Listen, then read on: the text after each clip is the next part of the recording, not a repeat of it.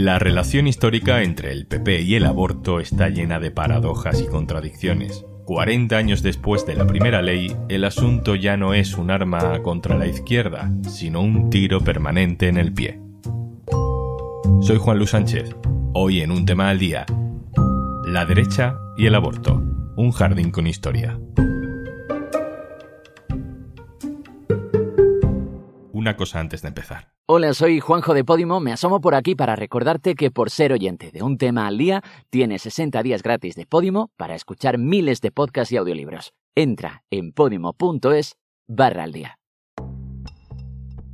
El aborto es uno de esos pocos debates donde la derecha más tradicional siente que es superior moralmente a la izquierda progresista. Durante siglos, el estigma y la persecución de las mujeres que abortaban se ha agravado por el tabú y las dudas que el asunto ha generado también en la izquierda tradicional. Pero los tiempos cambian, y lo que era un argumento recurrente para demonizar al feminismo se ha convertido en un enorme jardín en el que la derecha anda cada vez más perdida ya no es algo que usen para atacar a la izquierda, ahora es algo por lo que se pelean entre ellos mismos. El Partido Popular recurrió al Tribunal Constitucional en 2010 la ley del aborto de Zapatero. Trece años más tarde el Constitucional dice que la ley es perfectamente constitucional y tumba los argumentos del PP.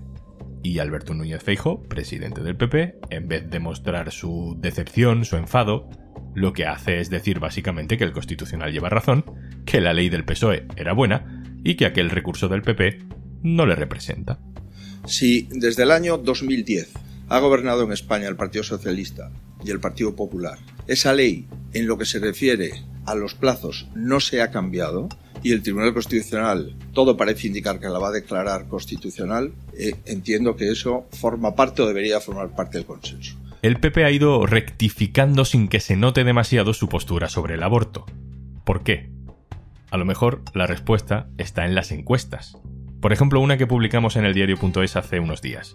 Nos la resume mi compañero Íñigo Aduriz. Hola Juanlu. La encuesta de Simple Lógica eh, reveló que además de que 8 de cada 10 españoles, es decir, una amplísima mayoría, reconoce el derecho al aborto, ese posicionamiento a favor de la interrupción voluntaria del embarazo es también mayoritaria en los partidos de las derechas, eh, especialmente de PP y Vox, que son formaciones que habitualmente se muestran en contra de este derecho.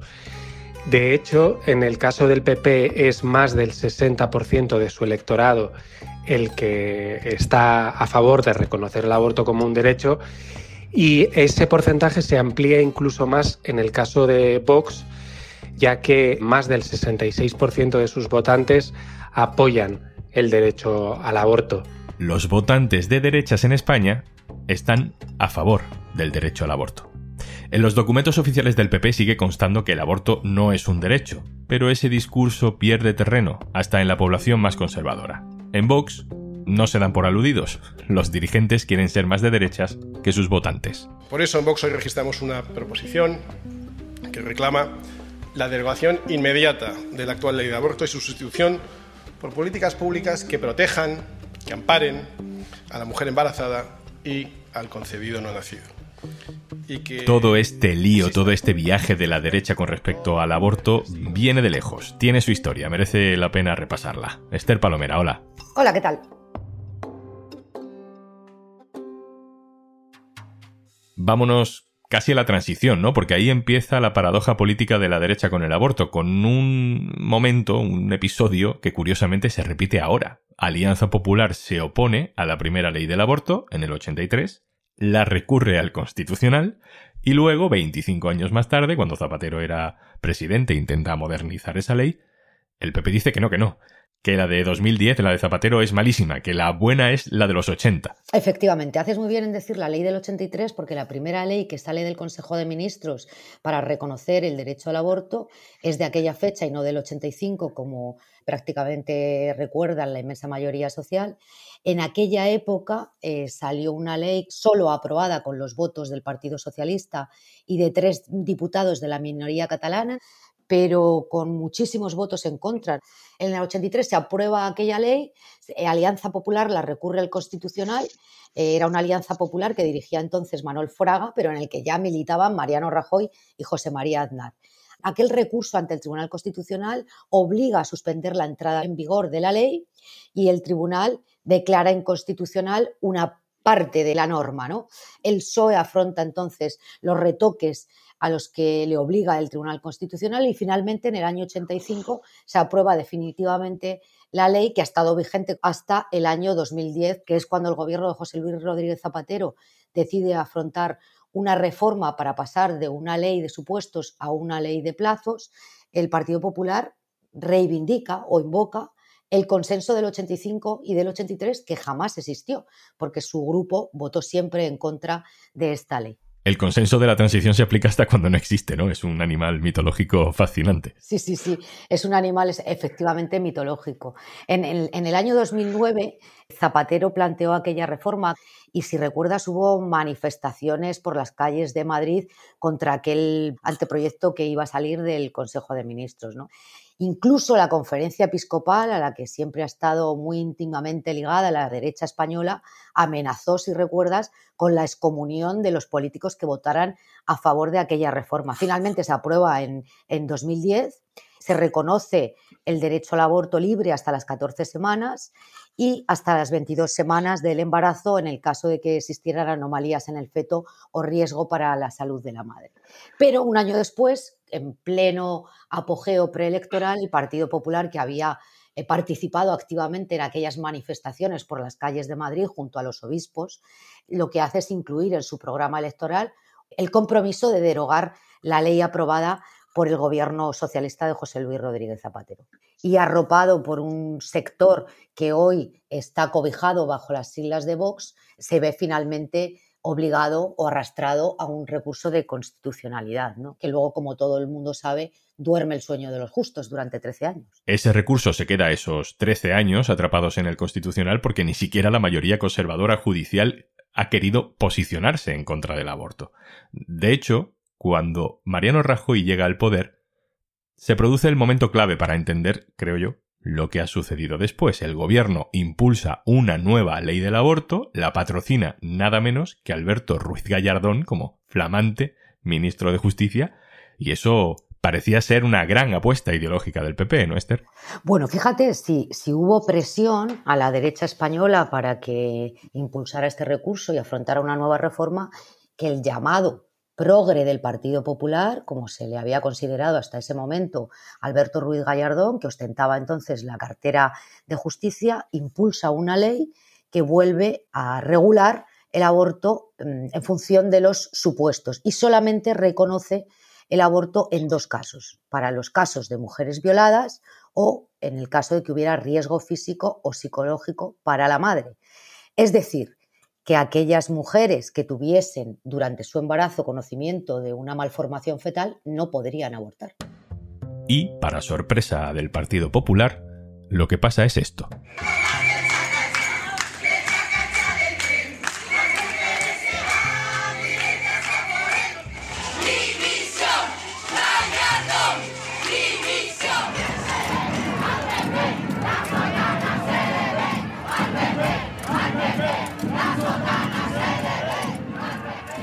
La contestación social en la calle es apabullante. Es la primera gran manifestación feminista de nuestra generación en España. Y lo más importante, Esther, las encuestas le dicen a Rajoy que sus propios votantes, no solo la izquierda que parece estar en la calle, no quieren esa ley.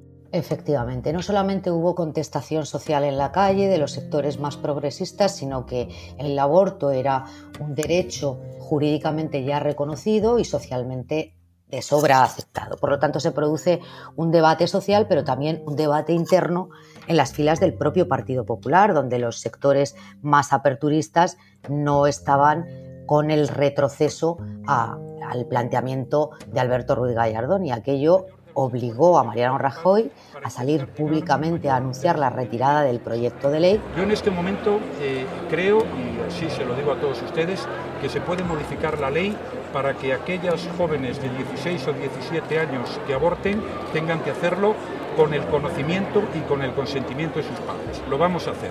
Vamos a e inmediatamente después Gallardón presentó su dimisión como ministro. de ustedes que lo que les vengo a anunciar es mi dimisión como ministro de Justicia del Gobierno de España dimisión que ya anticipé la semana pasada. Y aquel fue el fin de Alberto Ruiz Gallardón.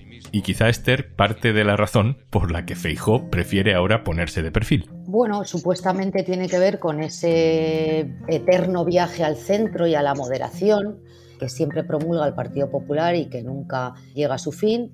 Tiene que ver con lo que yo llamo el pensamiento líquido de eh, Alberto Núñez Fijó, que por un lado eh, saluda el reconocimiento de derechos, pero en su pasado y en su histórico tiene decisiones políticas y actuaciones políticas como presidente de la Junta que no avalan esta nueva posición centrista o moderada, ¿no? porque fue uno de los primeros presidentes regionales en financiar por ley y en reconocer por ley a los movimientos antiabortistas inmediatamente después de conseguir la primera mayoría absoluta en, en Galicia. Y en este asunto, pues se acaba repitiendo de nuevo lo que es ahora mismo el dilema general de la derecha, ¿no? Por un lado tenemos a la derecha tradicional democristiana, presionada por la Iglesia, presionada por declaraciones tan contundentes como estas del obispo José Ignacio Munilla. La traición del Partido Popular a la causa de la vida es total absoluta, es total y absoluta. Eh, ya no se puede ir más lejos. Digamos, han, asumido completamente todos los parámetros de la izquierda más radical a la hora de, de, reconocer el aborto como un derecho. A ver, como, como alguien con recta conciencia, sabiendo que el don de la vida es inviolable, puede apoyar un partido político así. Y del otro lado tenemos a una derecha dura, identitaria, pero liberal, más aperturista en algunas cosas. Le hemos pedido una nota de voz a Cayetana Álvarez de Toledo y nos la ha enviado. Hola Juanlu, yo soy partidaria de dos cosas. Una ley de plazos, razonablemente acotada, claro está, y el voto en conciencia. Yo creo que los parlamentarios deben poder votar sobre asuntos morales en plena libertad es decir, no sujetos a ningún tipo de disciplina partidista. De hecho, así lo recogen los estatutos del Partido Popular y así lo defendí yo ante la dirección del partido en mi etapa como portavoz en el Congreso. Porque los asuntos morales interpelan a convicciones muy profundas, que por cierto no son patrimonio de los creyentes, es decir, no son simplemente o solamente convicciones de índole religiosa. Los ateos y los agnósticos también tienen o tenemos inquietudes y convicciones éticas que merecen consideración y respeto y que muchas veces no se ajustan a las maniqueas categorías binarias en las que hoy se divide todo y particularmente la política. Un abrazo. Esther, todo esto no tiene pinta de, acabar bien para la derecha, ¿no? O suelta lastre, o, se moderniza, o deja atrás este debate, o se divide. Sí, yo creo que tiene que ver con esa relación oblicua que comentábamos antes mm, con todo avance social. También se opusieron a la ley del divorcio y ahora, bueno, pues, eh, todos están divorciados, también los de la derecha. Les pasó con la ley del matrimonio homosexual, que también recurrieron ante el Tribunal Constitucional. Les pasará con la ley de eutanasia, que la han recurrido ante el Constitucional. Y estoy convencida que con la ley trans, cuando pasen los años, Irán, que está sentado socialmente y que no tiene nada que decir en contra. Esther Palomera, compañera, muchísimas gracias. Un abrazo. Gracias a ti, Juanlu.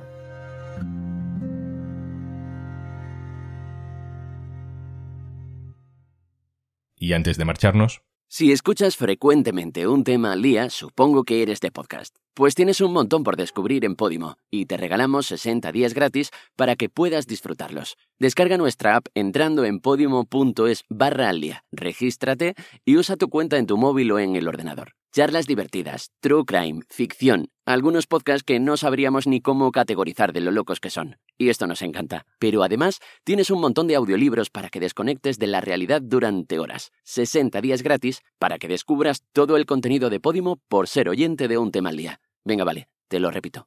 Última vez, ¿eh? Prometido. Podimo.es barra al día.